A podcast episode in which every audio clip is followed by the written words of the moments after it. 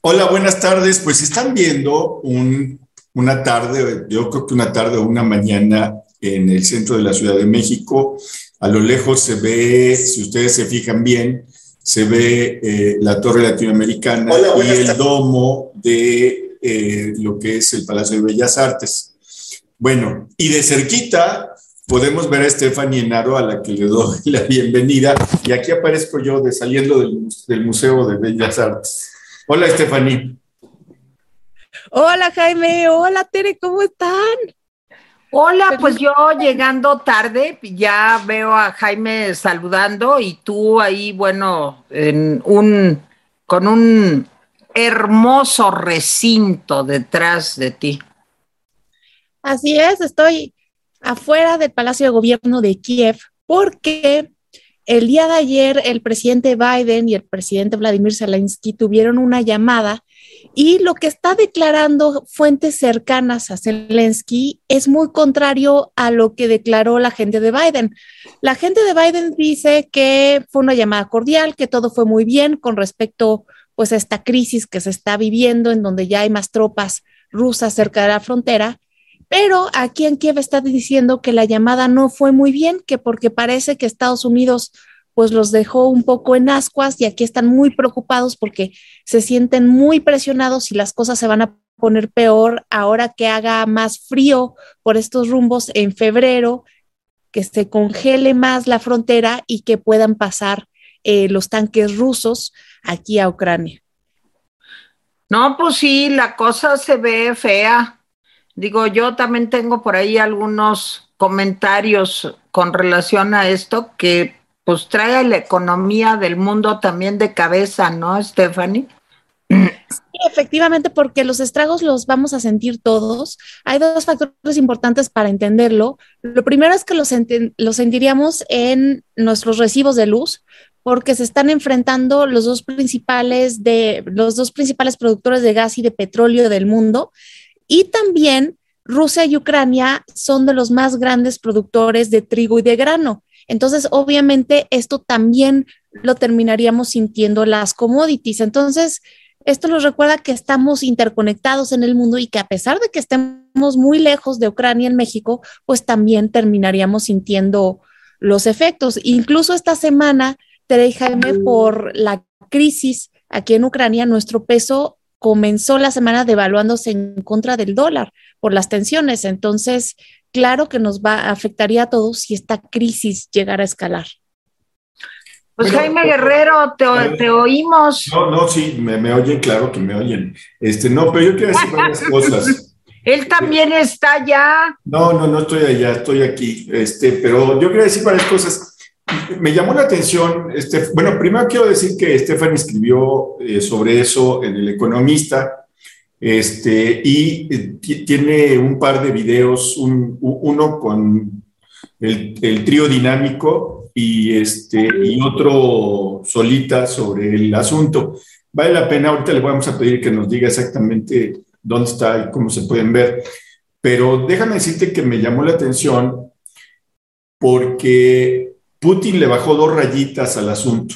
Hizo una declaración en donde deja establecido que no quiere la guerra, eso dice, y que además eh, que lo que quiere simplemente es que pues le den un trato pues no, no de enemigo a, a, Rusia como se lo están dando, porque en efecto los norteamericanos están actuando como si estuvieran en la Guerra Fría, o sea, están cercando pues a, eh, eh, a, Rusia. Y como decía Angela Merkel, meterse con el oso ruso siempre le ha costado mucho a Europa. Y vaya que sí, si ustedes saben algo de historia europea, pues este, los europeos siempre han tenido como dos pesadillas, ¿no?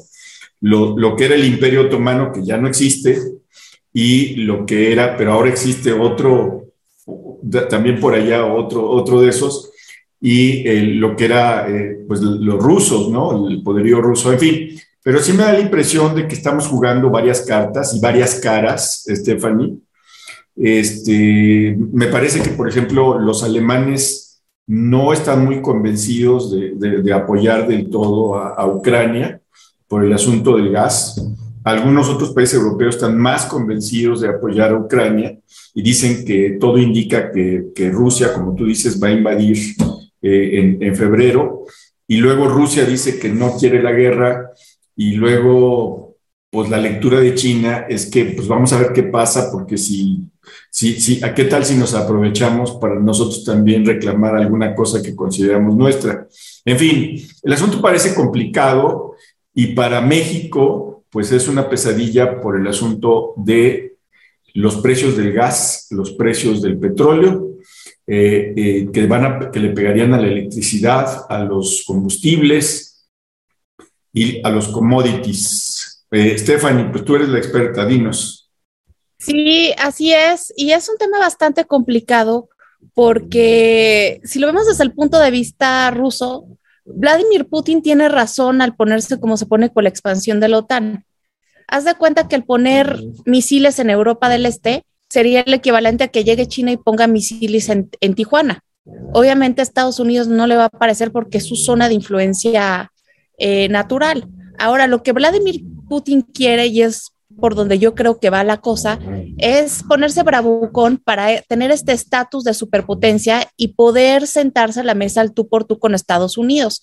Porque francamente, la economía rusa no puede pagar esta guerra. De hecho, desde que le impusieron las sanciones en el 2014 por la anexión de Crimea, eh, la economía rusa empezó a crecer tan solo un 0.3% y antes venía creciendo un 2.3%.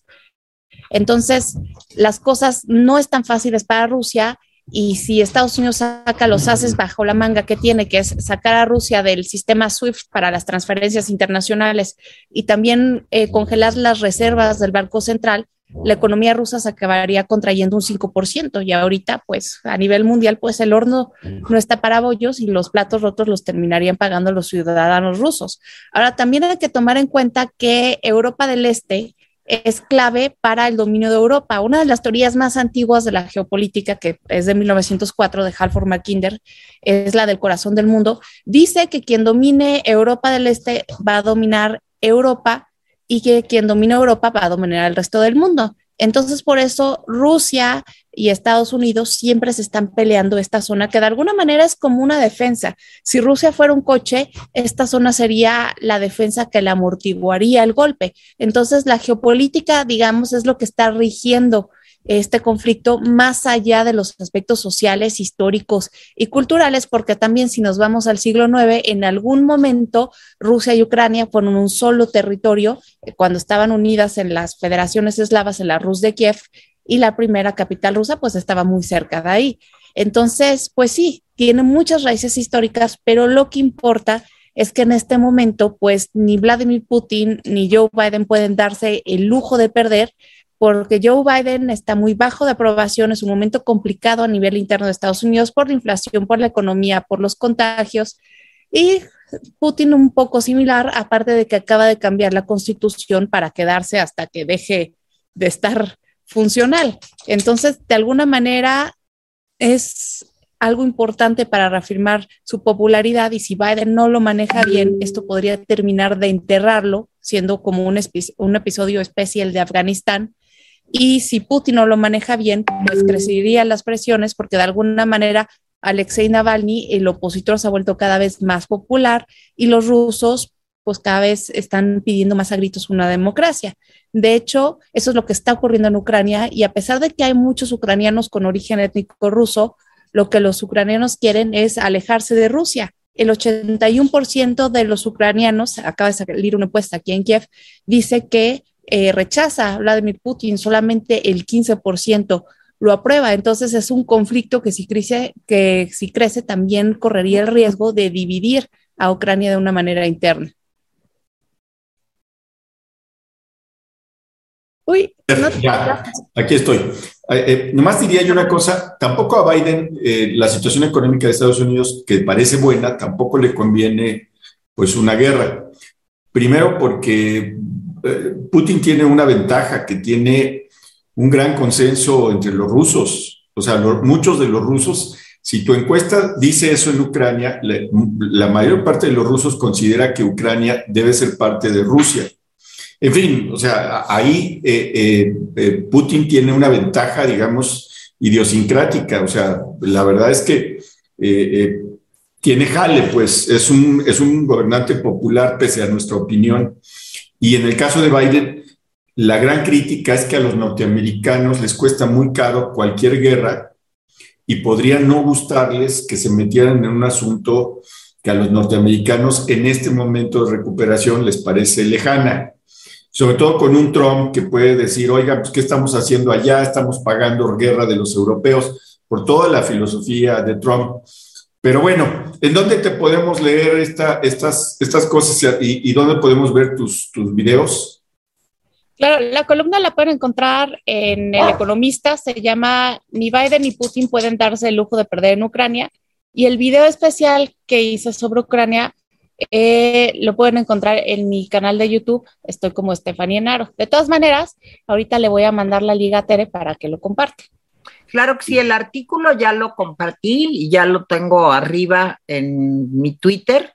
Y por supuesto, mándanos lo del video. Yo nomás quería decir que a lo mejor los que, como apuntaba Jaime en, una intervención, a lo mejor los que salen más perjudicados son algunos países europeos. La Unión Europea, hasta donde he leído, parece que no está muy unida, digamos, en cuanto a apoyar eh, pues a Rusia. Eh, ni en cuanto a apoyar a Estados Unidos. Están como divididos. Alemania tiene miedo por lo del gas, eh, España está así como recelosa. Y yo creo que dos países, Hungría y Bulgaria, son dos países que tienen, pues digamos que cierta empatía con el señor Putin. Ahora, otra cosa que me preocupo, se la dejo ahí como pregunta a, a Stephanie, pues es que el señor Putin es, ya saben ustedes, como todos los populistas, es el gobierno de un solo hombre. O sea, él es el que decide, él es el que hace, él es el que este, toma decisiones por fuertes que sean.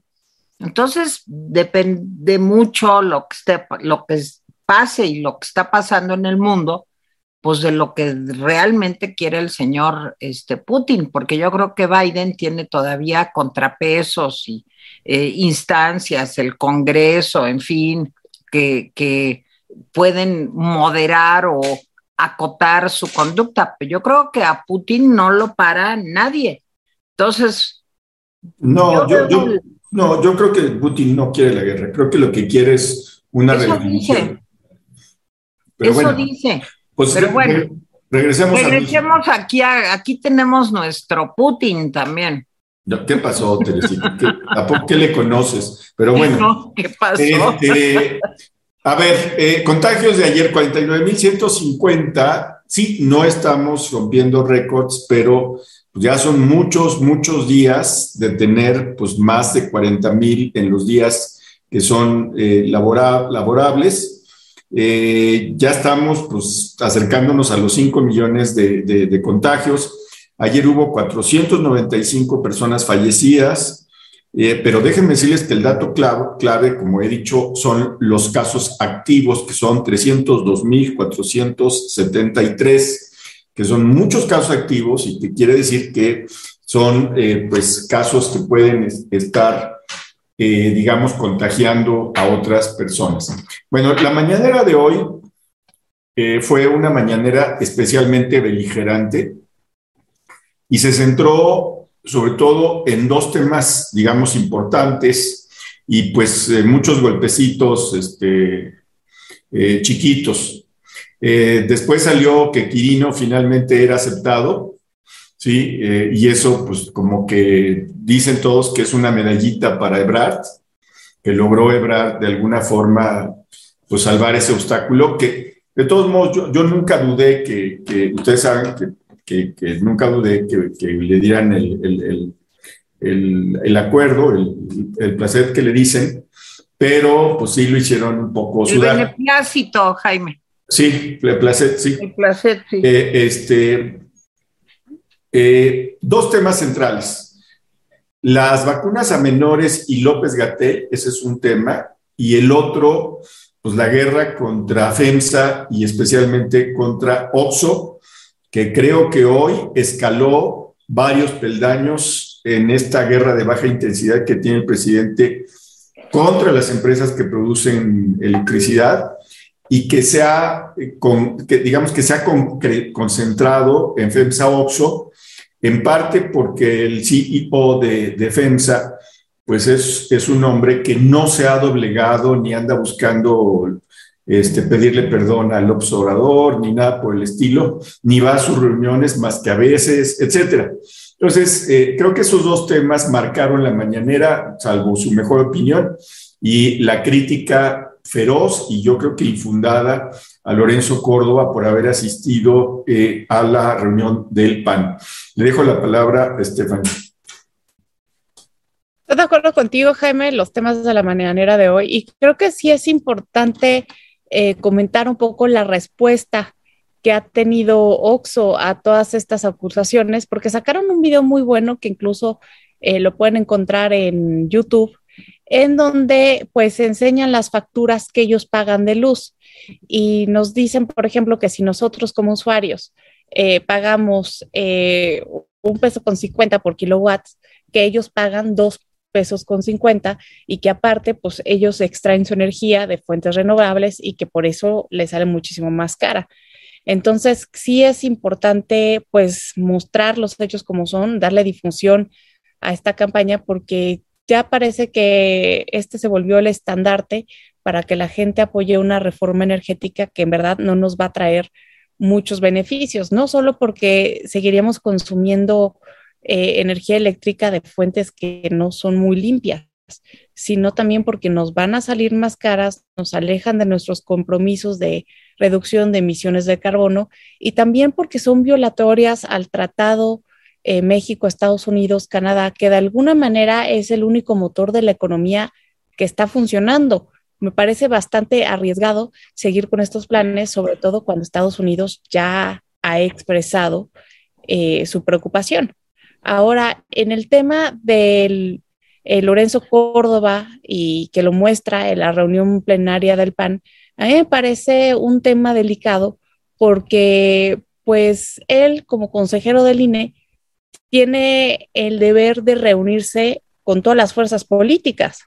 Ha estado la reunión plenaria del PAN, también estuvo la del PRD, también se ha reunido con Mario Delgado. Entonces, eh, es el papel que tiene que, jugar. Y yo creo que intentar mostrarlo como si fuera miembro de un partido o como miembro de la oposición es parte eh, de esta propaganda política que el presidente quiere arrancar para darle más fuerza a una reforma electoral que quiera arrancar. Y aquí hay que tener mucho cuidado porque nos costó mucho trabajo a los mexicanos sacar el INE de Segov como para que el presidente lo quiera volver a meter recortarle el presupuesto para doblegarlo y pues hacerlo tomar partido cuando debe ser una autoridad imparcial. Y precisamente en las conferencias que ha dado Lorenzo Córdoba advierte del peligro que corre en nuestra democracia porque habla del ataque contra los medios de información, el ataque a periodistas, el ataque a las autoridades electorales y obviamente nos advierte que esto no va, no va por buen camino. Yo también lo creo así porque me parece un hecho verdaderamente alarmante el hecho de que el principal enemigo del presidente sea el Instituto Nacional Electoral,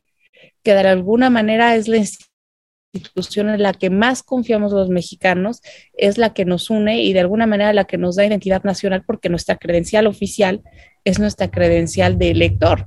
Entonces creo que es un conflicto muy delicado y que no podemos dejarnos engañar. Y me parece también de pésimo gusto que la jefa de gobierno, Claudia Sheinbaum, todavía secunde esta opinión del presidente, eh, pues haciendo querer ver eh, a Lorenzo Córdoba como alguien que está tomando partido cuando realmente está cumpliendo con su deber y creo que hoy es cuando hay que alzar la voz y hay que defender al INE. Eh, también me parece importante otro tema que no se tocó la mañana, pero sí creo que es central eh, para nuestro país, es eh, pues lo que se anunció el día de ayer, que México y Estados Unidos van a tener una cooperación más amplia para acabar con el tráfico de armas. En nuestro país se calcula que entran todos los días 500 armas de manera ilegal y que aparte eh, al año son cerca de 200 mil. Obviamente estas son estimaciones porque como es algo ilegal no se sabe bien cómo cómo está el movimiento, pero es alarmante cuando cerramos el 2021 con 33 mil homicidios dolosos, el 2020 con 36 mil y la violencia no para de azotar a nuestro país y por lo tanto tampoco puede haber desarrollo. Ahora hay que notar que esta, este acto de buena fe de Estados Unidos se dio por primera vez en el marco del acuerdo bicentenario a finales del año pasado, pero también se dio en el mismo momento en donde Estados Unidos declaró que tuvo el mayor número de muertes por sobredosis. Más de 96 mil estadounidenses murieron por sobredosis, entonces creo que esta es parte de decir, bueno, yo voy a cooperar contigo en el tráfico de armas, pero tú ayúdame más a combatir el narcotráfico porque esto se está saliendo de control. Y bueno, es importante la relación bilateral, sobre todo que ahora que están los conflictos tan abiertos con China y Rusia, pues esta relación bilateral que inició tan complicada en un momento complicado, se ha vuelto cada vez más estratégica. Pere. Bueno, pues sí, estuvo, pues estuvo desagradable, ¿no? Como siempre, o será que a mí ya cada vez se me hace más desagradable. Hay una cosa con la que yo quisiera empezar, que dijo que pocos periodistas cumplen con su noble tarea de informar, eh, y puso un ejemplo, en fin, dijo, miren, es que ellos lo que quieren es, como en este juego, de que si la ensartas, pierdes, y si no la ensartas, también, eh, porque es una prensa vendida a minorías rapaces. Híjole, decir eso después del nombramiento de ayer de esta señora que iba ahí a sentarse de palera con el presidente y que a partir de ayer es directora del DIF, esa sí que es una minoría rapaz, pero digo, los periodistas, su gran mayoría, la mayoría de los periodistas, repito, pues hacen su trabajo como lo tienen que hacer y además, por hacer su trabajo, les ha costado la vida a 28 personas. ¿Ustedes creen que es prudente, ya no digamos correcto, que es prudente, que en medio de esto que ha pasado en este mes de, enero, donde ya van tres compañeros periodistas asesinados y otro perseguido a balazos y que afortunadamente se salvó el compañero de Oaxaca, ¿creen prudente que el presidente vuelva otra vez a la carga con que este, los periodistas, pues son muy pocos los que cumplen con su noble función de informar y que realmente eh, estamos trabajando para minorías rapaces. Yo creo que es el colmo de la desvergüenza que el presidente diga esto el día de hoy, cuando sabe que los ánimos están muy calientes por la inseguridad que se vive en el país y que esto que dice el presidente, pues miren, da pie para que pues, alguna persona, algún grupo de los narcos, algún loco, lo que ustedes quieran, pues piense que tienen derecho a atacar o a matar a un periodista, dado que el propio presidente los ataca todos los días desde la mañanera. Me parece de una irresponsabilidad absoluta como me parece de una irresponsabilidad absoluta lo que dijo también López Gatel. Dice que no ha disminuido, yo no entiendo cómo es esto, que no ha disminuido eh, la, curva, pero que sí hay una desaceleración.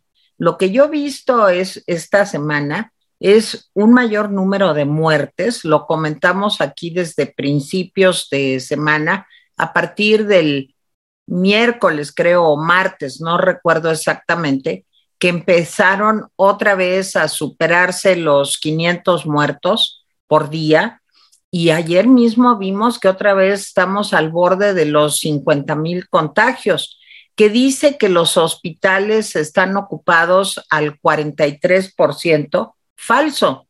Y ya lo decíamos, eh, ya no me acuerdo si hoy en la mañana o ayer, bueno, los hospitales cuando llamas para pedir un internamiento, para solicitar un espacio, te dicen en muchos lugares de la República que están llenos. Se habla de que en promedio hay un, eh, digamos, los hospitales de México tienen alrededor de un 70% de espacios de camas ocupadas.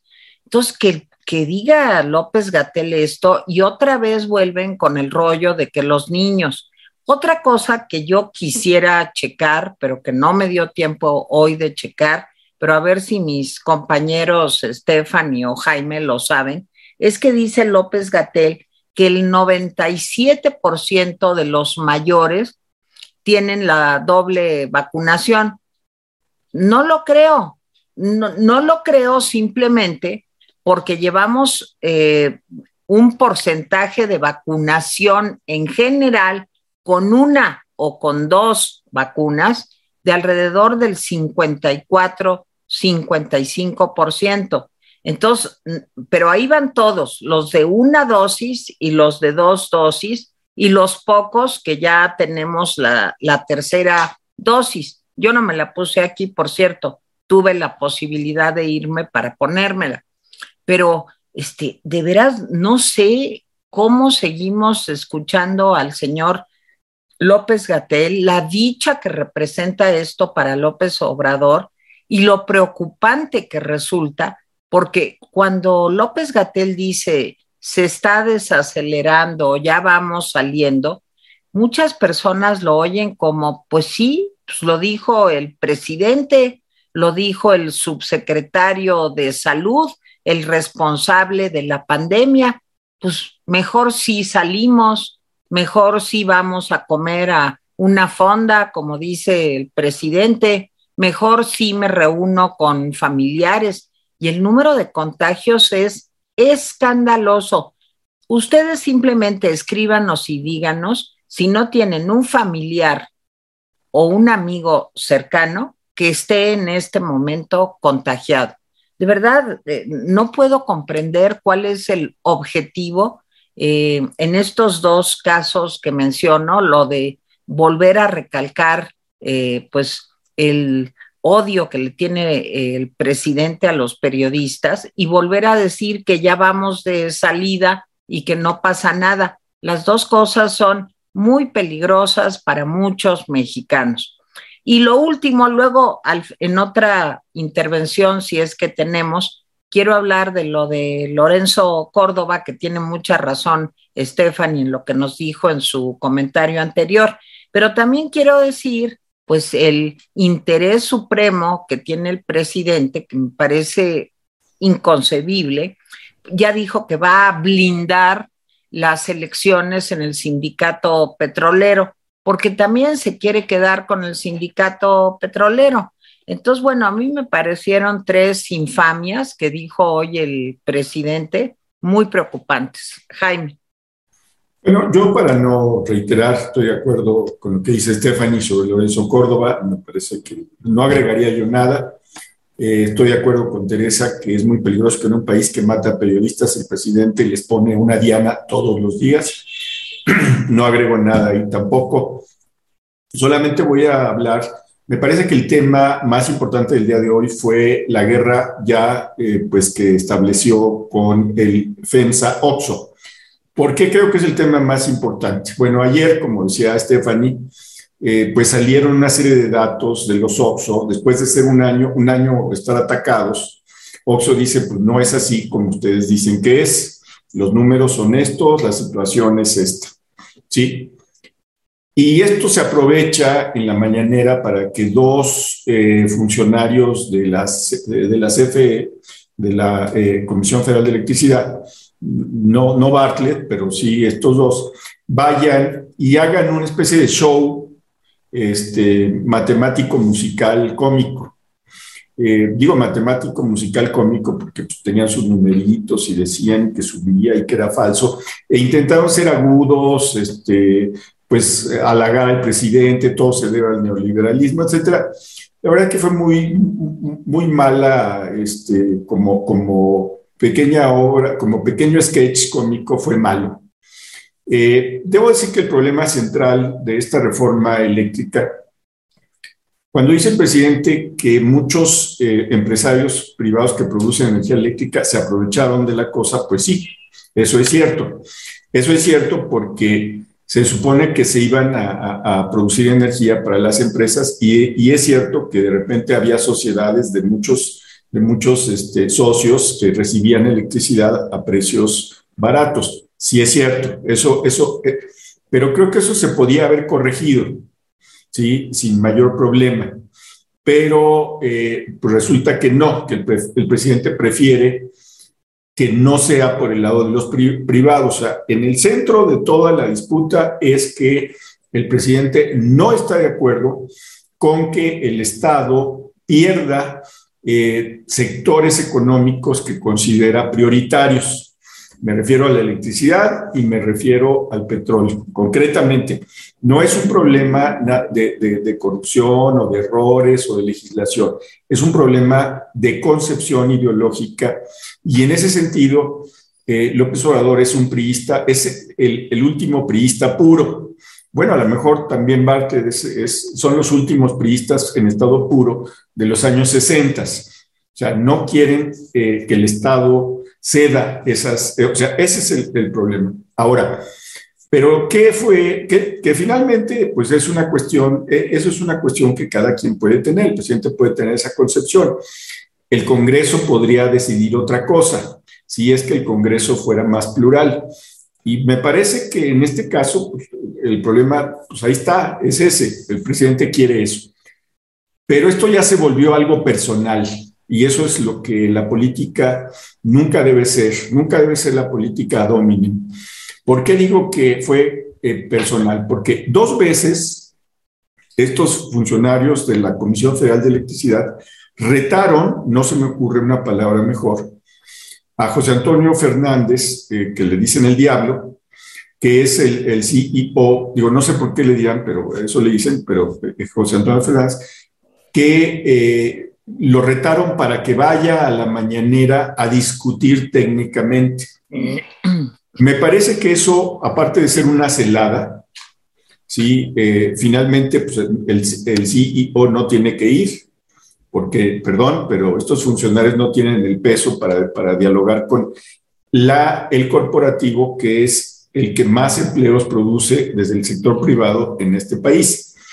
Me parece que si se quiere hacer una discusión técnica, la mañanera no es el foro, ni es el escenario.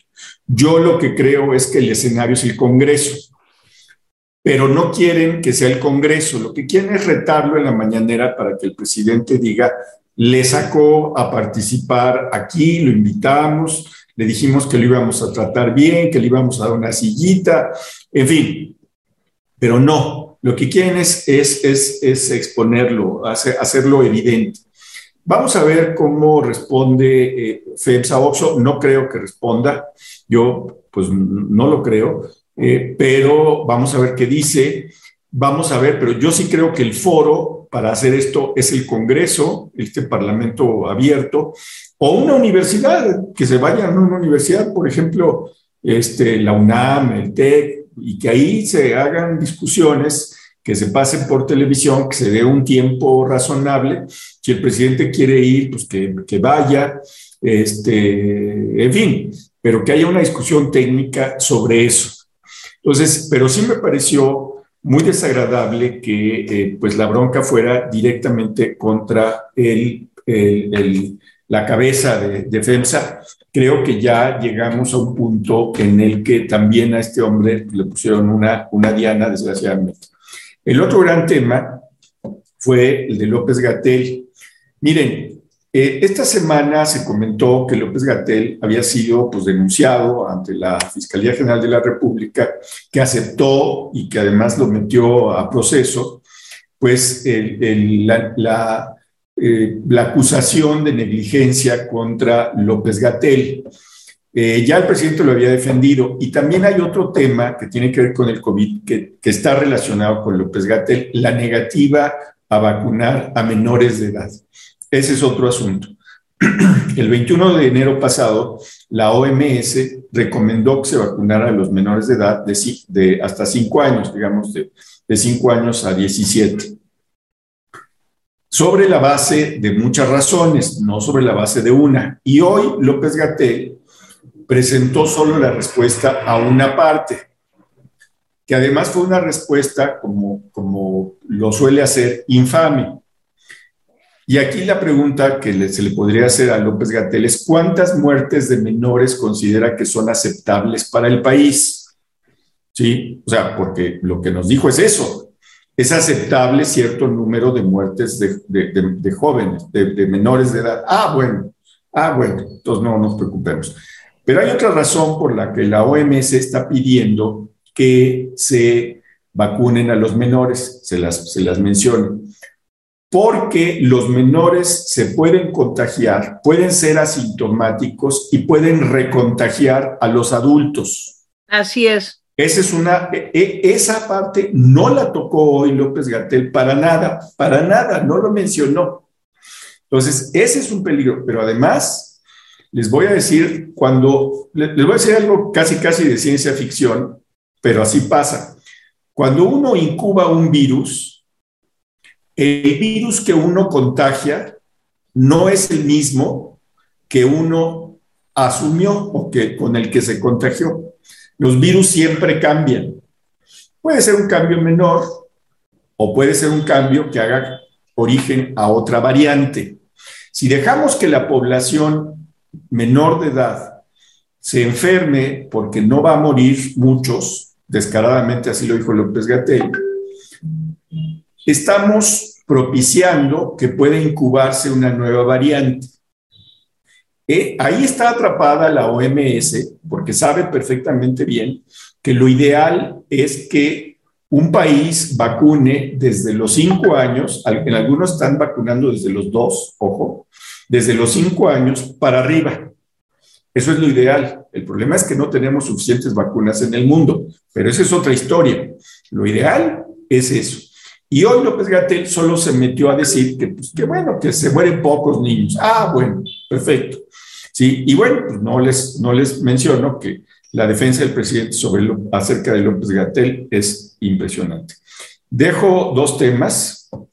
Este, hay un tema que me preocupa sobre todo eh, porque nos va a pegar de lleno, uno que mencionaba eh, Stephanie. Acabo de ver que el petróleo rompió récords de los últimos siete años en venta. Si no ha subido el precio de gasolina para nosotros, no es una buena noticia, porque quiere decir que México está eh, subsidiando. a las gasolinas, sobre todo a la más cara y al diésel. Y esto quiere decir que nos lo están cobrando, pero digamos sin que nos demos cuenta, porque el subsidio lo, estamos pagando nosotros también.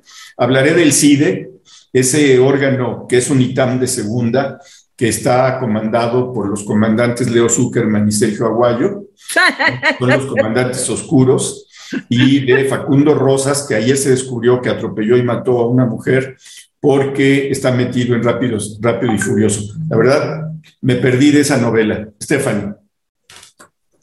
Pues también me gustaría agregar a lo que estás diciendo, Jaime, con respecto a la vacunación de menores de edad, que esta información la da López Gatel, me parece que el jueves, y cinco días antes la Organización Mundial de Salud ya había actualizado las prioridades de vacunación para incluir a los niños menores de edad, sobre todo a los que tienen entre 5 y 12 años.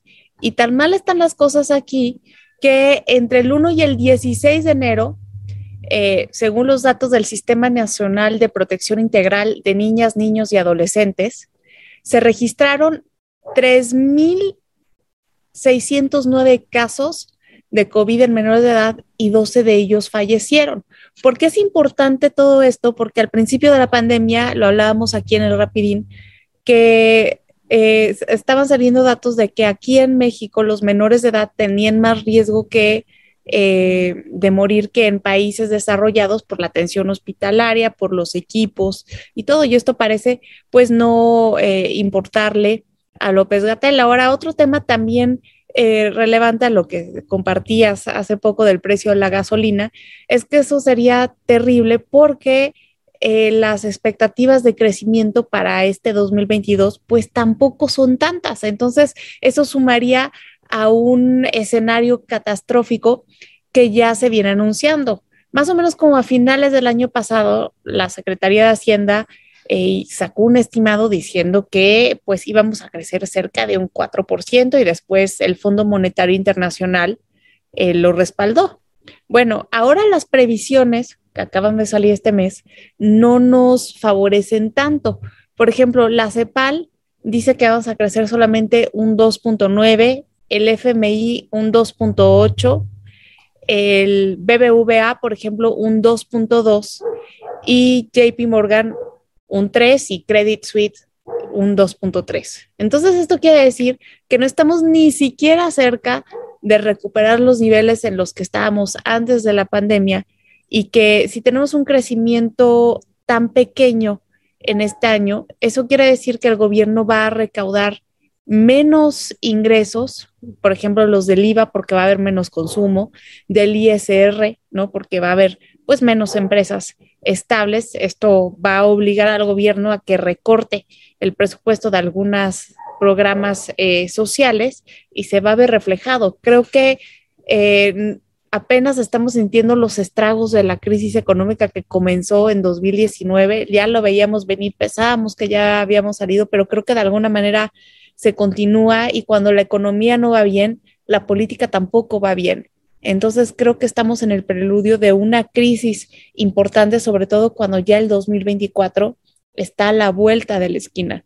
Creo que hay que tenerlo muy presente porque por primera vez en mucho tiempo los procesos del mundo se están homologando esta crisis económica está ocasionando crisis políticas en muchos lugares del mundo al mismo tiempo. Y creo que es peligroso porque cuando el mundo está ocupado en muchas cosas al mismo tiempo, nos toca a nosotros eh, resolver nuestros propios conflictos internos y siempre de alguna manera tenemos la velita prendida de que pues no nos va a pasar nada porque estamos junto a Estados Unidos. Creo que es momento para cambiar esa creencia y empezar a hacernos responsables de lo que pueda pasar porque ya se están escuchando los truenos del aguacero que viene.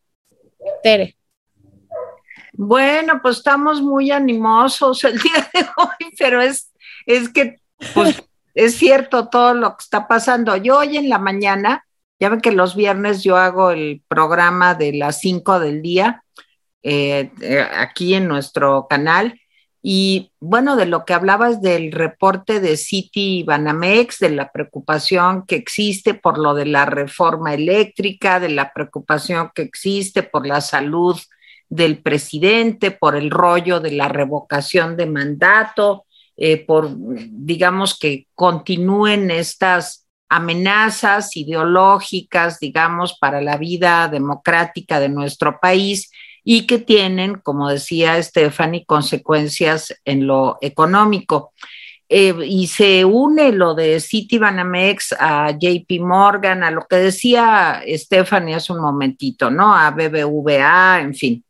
Entonces, sí, los pronósticos no son muy buenos para este año del 2022 y además el presidente tiene como eh, meta, digamos, pelearse con todo lo que genera riqueza.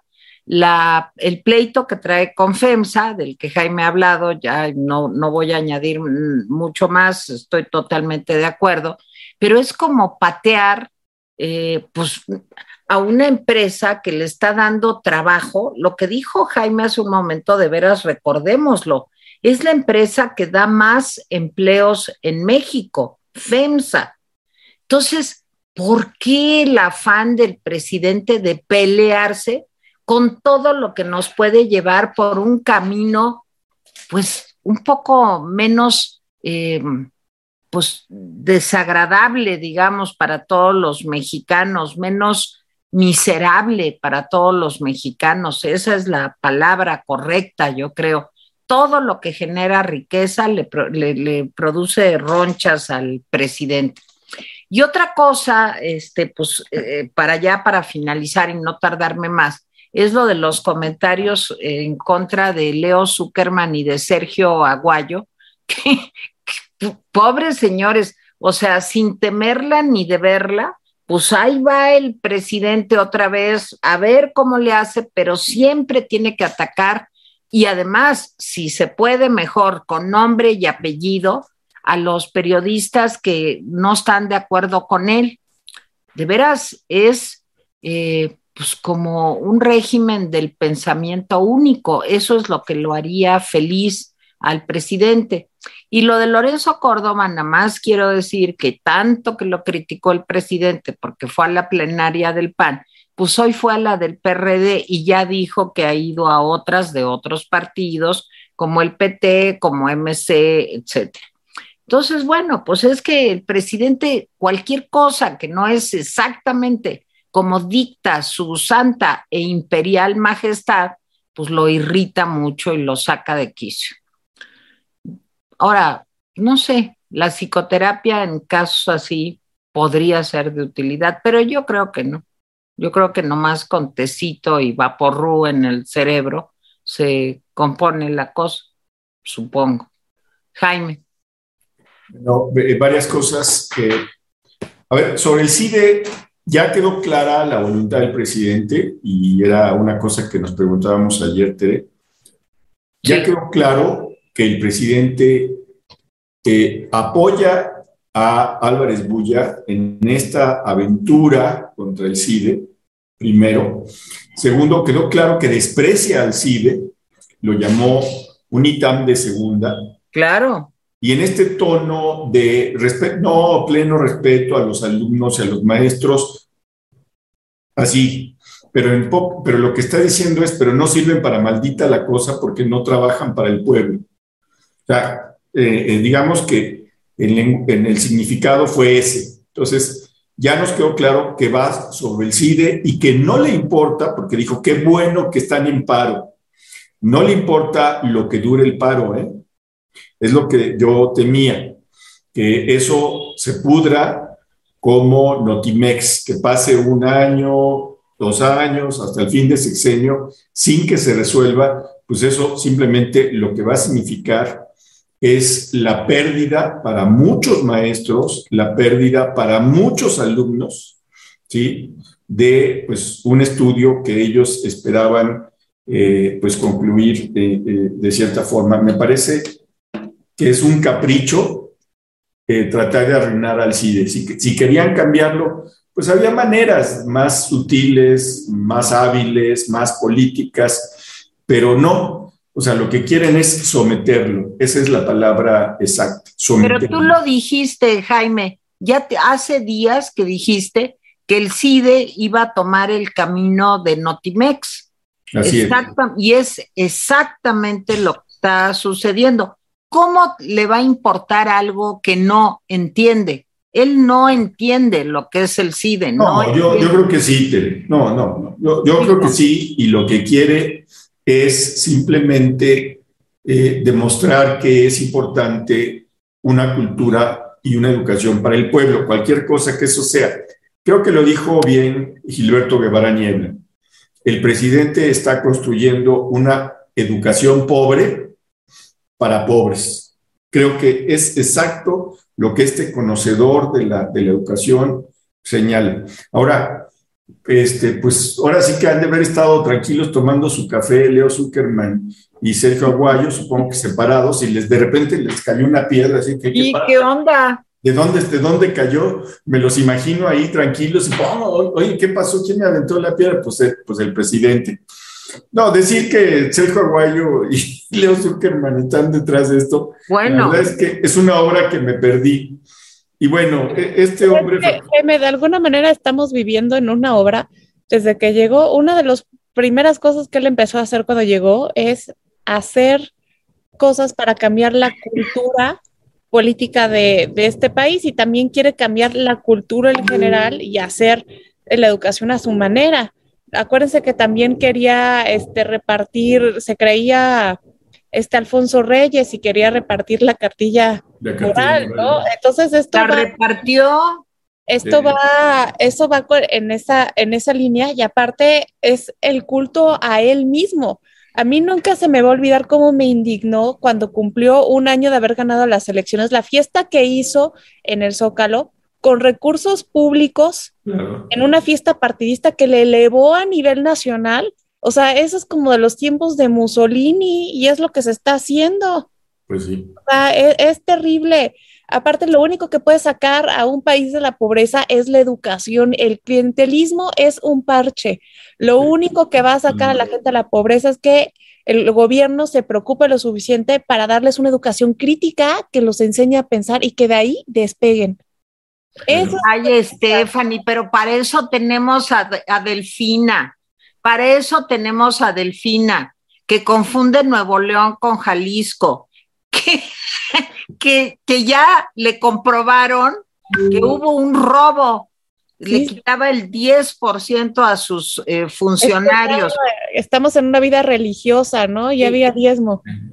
Y que no persigue los abusos sexuales contra los niños. Esa es la secretaria de Educación. Sí, este, a ver, eh, lo de Facundo Rosas, eh, a ver, yo, yo entendí que lo habían atrapado por, porque atropelló a una mujer y, murió, desgraciadamente, la mujer, y ahora lo están metiendo por el asunto de Rápido y Furioso, que dicen que él está metido. Yo no sé ustedes, pero yo hasta el momento no he escuchado, o sea, ahorita les digo mi opinión, no he escuchado una sola prueba que demuestre que eh, el presidente, el expresidente Calderón, eh, García Luna o alguien supiera que el operativo rápido y furioso estaba aplicándose en México. O sea, yo no he visto una sola prueba y ya se volvió verdad para el presidente. Yo, a ver, yo personalmente creo que sí sabían de rápido y furioso yo creo que sí sabían, pero yo no puedo asegurarlo, como dice el presidente, porque no hay una prueba. Estados Unidos no ha dicho, miren, sí, le dijimos a fulano, perengano. Al contrario, lo que Estados Unidos ha dicho es que era un operativo secreto y fallido, lo admitió el propio Obama. Ahora, yo creo que los mexicanos que, eh, que murieron, las familias podrían demandar al gobierno de Estados Unidos para que les pudiera dar una indemnización porque un operativo equivocado de Estados Unidos los, eh, les causó un daño irreparable. Pero esa es otra historia. El presidente ya da por bueno esto. Y luego metió la pata porque dijo, antes se paseaba los, operativos aquí en México y se hacían, entonces, a ver, ¿en qué quedamos? ¿Le avisaron al, gobierno o, no lo sabían y, quedaban impunes? Luego se dio cuenta de que, fíjense, en, en, Quintana Roo, después de los asesinatos que ha habido, porque ha habido varios, ¿sí? está el FBI, está la policía montada, ¿sí? está el Club de Castores y los Boy Scouts investigando esto. Está todos esos metidos y la Interpol también. No cae nadie. ¿André? Y no cae nadie. No, y no cae nadie. Están metidos porque ahí en Quintana Roo la relación del crimen organizado llega a Europa, Estados Unidos y Canadá. Entonces, dice el presidente, le vamos a pedir al gobierno de Estados Unidos que nos diga qué está haciendo el FBI. Ah, caray, pues no quedamos en que le ibas a pedir cuentas antes de que entraran. Pues eso tú lo deberías saber, ¿sí? Y bueno, nomás dos cosas rapidísimas. Los contagios están siendo entre, la, mayor parte de los contagios nuevos están siendo entre la gente de 30 a 39 años. Como Estefan todavía no cumple 30 años, no tiene nada que temer. ¿Sí? Este, y como nosotros ya nos pasamos. Cálmate. Yo tampoco. Ya lo sé, ya lo sé. a eso iba, a eso iba. Nosotros tampoco tenemos, nada. colágeno puro, Tere. Bueno, eh, eh, lo segundo, los segundos que están, fíjense qué curioso, porque ahora los contagios son los mayores de 30 a 39, luego de 40 a 49 y, de 50 a 59. Hay pocos contagios de la tercera edad o menores. Y por último, ahora sí, mataron eh, a una activista social en eh, Morelos, ¿sí? Ana Luisa Garduño Juárez, que tenía, que tenía su tienda. Los testigos dicen que llegó un sicario, la vio, le apuntó y la mató. Y por supuesto, no pasó nada. O sea, seguramente van a encontrar 10 mil culpables en dos horas o en cuatro horas. Miren, inclusive los, los, los activistas, ¿cuántos activistas de derechos humanos, de animales, de protección a los bosques han caído? y al presidente lo único que le importa es leer el Reforma y el Universal. Creo que el Universal y el Reforma le van a dar un premio porque es el lector más ávido de esos dos periódicos. Oye, Jaime, aparte, creo que es importante mencionar que la activista que asesinaron era la mamá de Ana Karen Huecochea, que también fue asesinada, eh, creo que por su novio en el 2012. Entonces, hay muchas cosas delicadas en ese asunto que sí se tienen que esclarecer porque cuando reina la impunidad, estas cosas siguen sucediendo. Así es. Era, no dije, pero tienes razón, eso era un activista por los desaparecidos, por los, eh, por, por los feminicidios, etcétera, etcétera. Y bueno, pues así es. Yo ya con esto termino. La verdad es que yo no me voy a enterar de nada este fin de semana voy a ponerme a ver películas de Disney, ¿sí? Voy a ver el, pato, el pato Donald en, el país de las matemáticas y ese tipo de películas. Yo me voy a poner la de Matrix a ver si nos podemos desconectar porque esto Híjole, yo voy a ver mejor este La Noche de los Muertos Vivientes. no, no, estamos rodeados de puros zombies zombies. Bueno, este, pues, no lo decía ese cantante, zombies nada más entre tu vida y la mía, ¿o cómo? Exacto. Sí, ¿no? ¿No era así? ¿No iba? Bueno, leo. Zombies nada más. Exacto, exacto. Tú sí sabes. Sí. Bueno, este, vamos a leer recados rápidamente. A ver, tenemos varios. Tere, Herrera, saludos a todos. Vi tu programa de tu amiga y qué pena. No sé qué está pasando en México. Qué tristeza, Tere. Se refiere, es importante, a una entrevista que hicimos a una maestra de la Ibero, bueno, y también de la SEP, que le robaron su identidad y lleva años sin cobrar pensión, tratando de recuperar, y además que descubrió que ya se había muerto, o sea, que había una acta de defunción a su nombre. Y bueno, vean el, texto. La maestra es eh, Alba Bueno. Alba González ah, Jacome. Pero, tú le dices Alba Bueno, ¿por qué le dices Alba Bueno? No, porque el teléfono era el teléfono de Alba que estaba bien, por eso ah, es Alba González Jacome que fue mi maestra en el posgrado. Bueno. Alba González, alias Alba Bueno.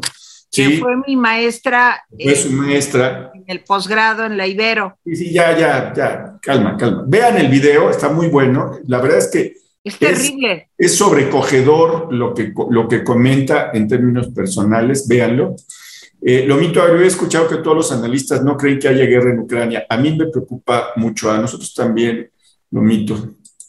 Eh, ArtiCR, buenas tardes. Incluso no habiendo guerra, ¿eh?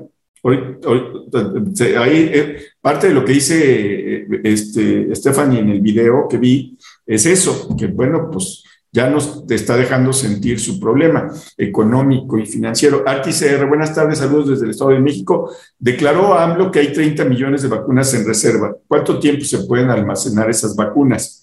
Y, y una pregunta mejor, ¿Para qué queremos vacunas en reserva y no las ponemos? Berta Biel, ¿qué opinan de la renuncia de Dante Delgado a la Comisión Especial en Veracruz? Que hizo muy bien, porque ya ayer disolvieron esta comisión. Esa comisión se creó con senadores de todos los partidos políticos, pero resulta que los de Morena pues decidieron que pues como para qué ver esto de los derechos humanos en Veracruz. ¿A quién le importan los derechos humanos de los, de los veracruzanos? Y entonces, antes de que se disolviera la comisión, Dante Delgado renunció y ayer, justamente ya muy noche, Ricardo Monreal, pues dijo también pues que no había condiciones. ¿Por qué? Porque los señores de Morena no quieren más que apoyar al señor Cuitláhuac García, porque ustedes saben que lo defiende también todos los días el señor López Obrador. Entonces, pues, no, no todos los días, cada tercer día. Cada tercer día, exacto. Process Server, eh, Putin no tiene los tamaños para enfrentar al mundo libre, pura fanfarronería propagandística. Rusia con su inflación de 20% no puede financiar una guerra con los aliados. Nomás les voy a decir, los rusos son especiales, los alemanes, polacos, húngaros, eh, los conocen bien.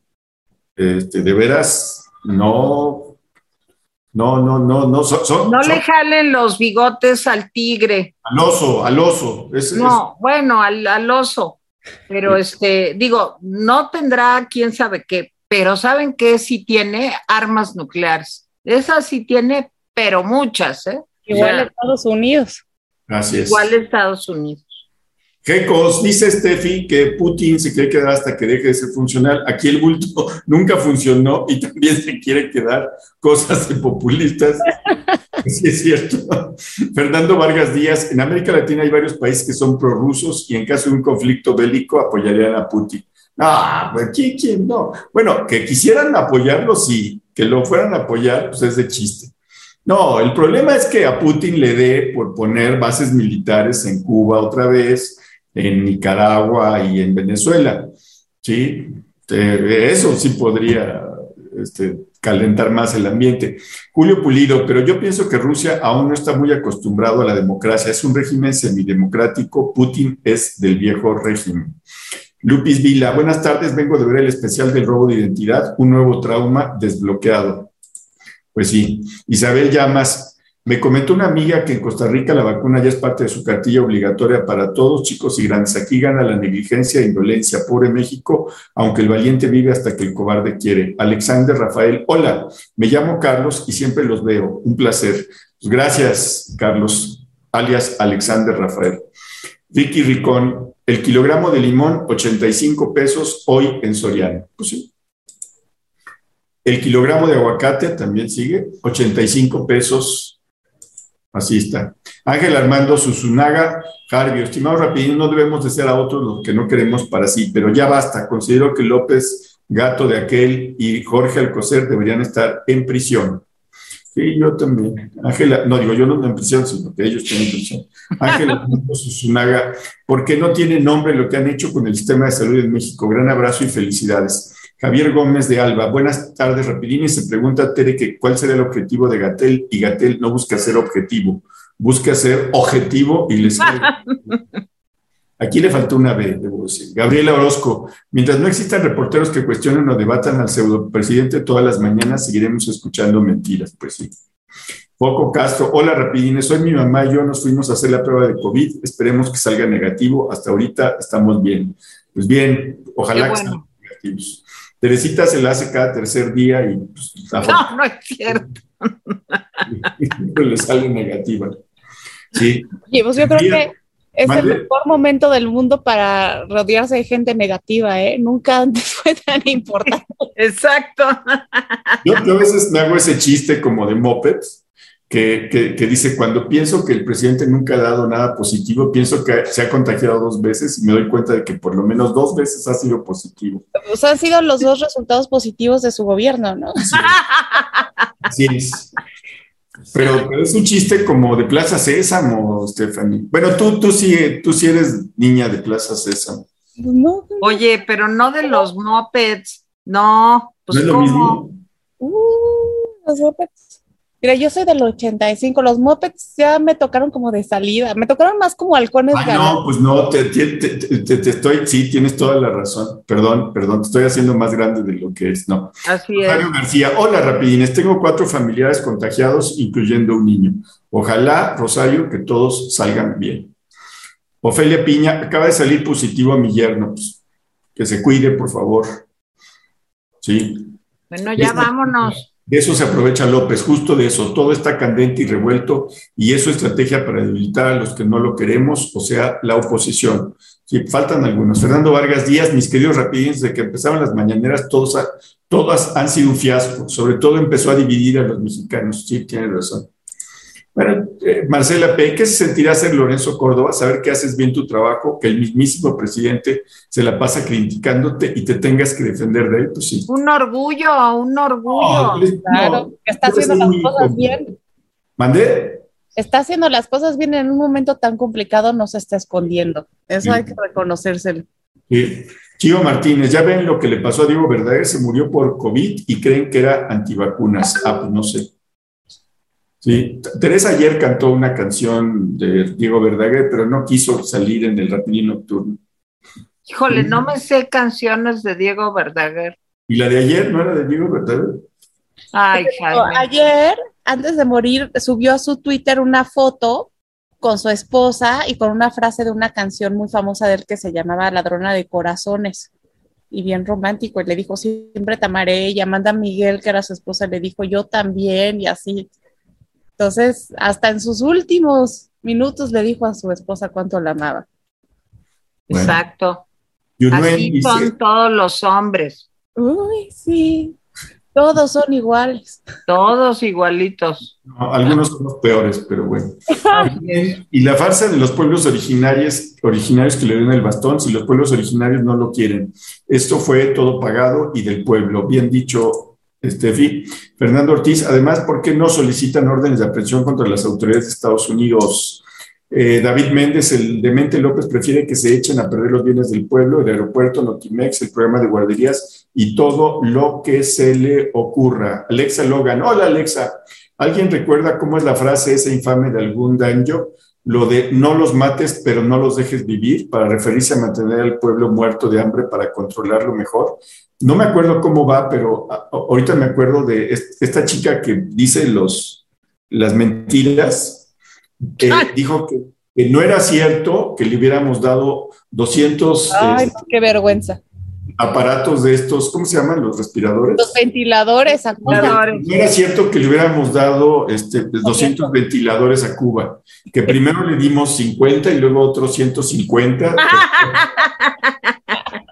Alguien que la ayude, por favor. Por eso va a ver Jaime lo del pato Donald y las matemáticas. No, no, ella debería verlo, pero seguramente esta mujer... No, no le va a entender. Se dieron cuenta que la mañanera ya estaba muy, muy aburrida y la metieron como de parodia, porque...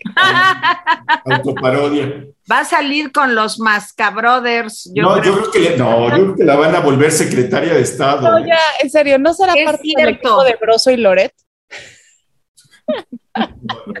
En una de esas hackearon la mañanera. Sí, hackearon. Dice Aida Reyes, rapidines, ¿qué opinan de la vida lujosa del hijo del presidente? ¿Será que nosotros debemos llevar una vida de austeridad para pagar la vida de rico que se da a su hijo o hijos? Nadie le preguntó eso, ¿eh? Vean el reportaje de Loreto. Está padre la casa, ¿eh? Está padre. Las dos. Está padre. De veras, vean eso Nadie le preguntó hoy en la, en, la, mañana. Ya sé lo que va a contestar, va a decir que pues, es de la esposa o alguna cosa así, pero pues eh, está claro que sea de la esposa o de quien sea, pues los hijos no viven como su padre dice que se debe vivir. ¿eh? Bueno, Guerrero, ya vamos. desde Hermosillo, Aguascalientes, Tijuana, Mérida, Suecia, Alemania, Guadalajara, Veracruz, Houston, Nueva York, Iztapalapa, Francia, España, Guanajuato, Canadá, Mazatlán y Puerto Escondido. Eh, les recuerdo que los artículos están en la caja de descripción, todos, desde los de lunes hasta estos del viernes. Lean también mi artículo. Hoy, también hoy está el artículo de Jaime en mi Twitter, se llama Politiquerías, qué horror. Es una palabra que a mí, bueno, me saca ronchas. Este, así se llama el artículo de hoy de Jaime Guerrero en El Economista. Léanlo. Bueno, Dios. Stephanie, ¿algún aviso? Sí, es viernes, pórtense mal. Nos toca, toca. Oigan, otro aviso, si de veras quieren ver una entrevista muy estrujante sobre una persona que ya declaró el Instituto Mexicano del Seguro Social que está muerta, pero que sale en nuestra entrevista, está muerta para no pagarle las pensiones, ¿verdad? El SAT dice que está viva para cobrarle impuestos, pero el IMSS dice que está muerta para no darle las pensiones. Bueno, si quieren ver, ver eso, vean el programa de Alba González Jacome, la entrevista que hicimos Jaime y yo ayer, y que de veras es espeluznante, nos puede pasar a cualquiera, ¿eh? de verdad. ¿Conocen algún caso? Avísenos, ¿no? Sí. Avísenos porque tenemos la impresión, nos convenció Alba, de que pues no, no fue casual, ¿eh? de que hay todo un operativo ahí. Vean mañana el Rincón de la Orfandad eh, sobre pues criminales en serie y en serio. Bueno, Dios. Y en broma también. ¿André? No, en broma. Ah, sí, en broma también. Sí, bueno, adiós, Stephanie. Adiós, Stephanie. Adiós, Jaime. Descansen.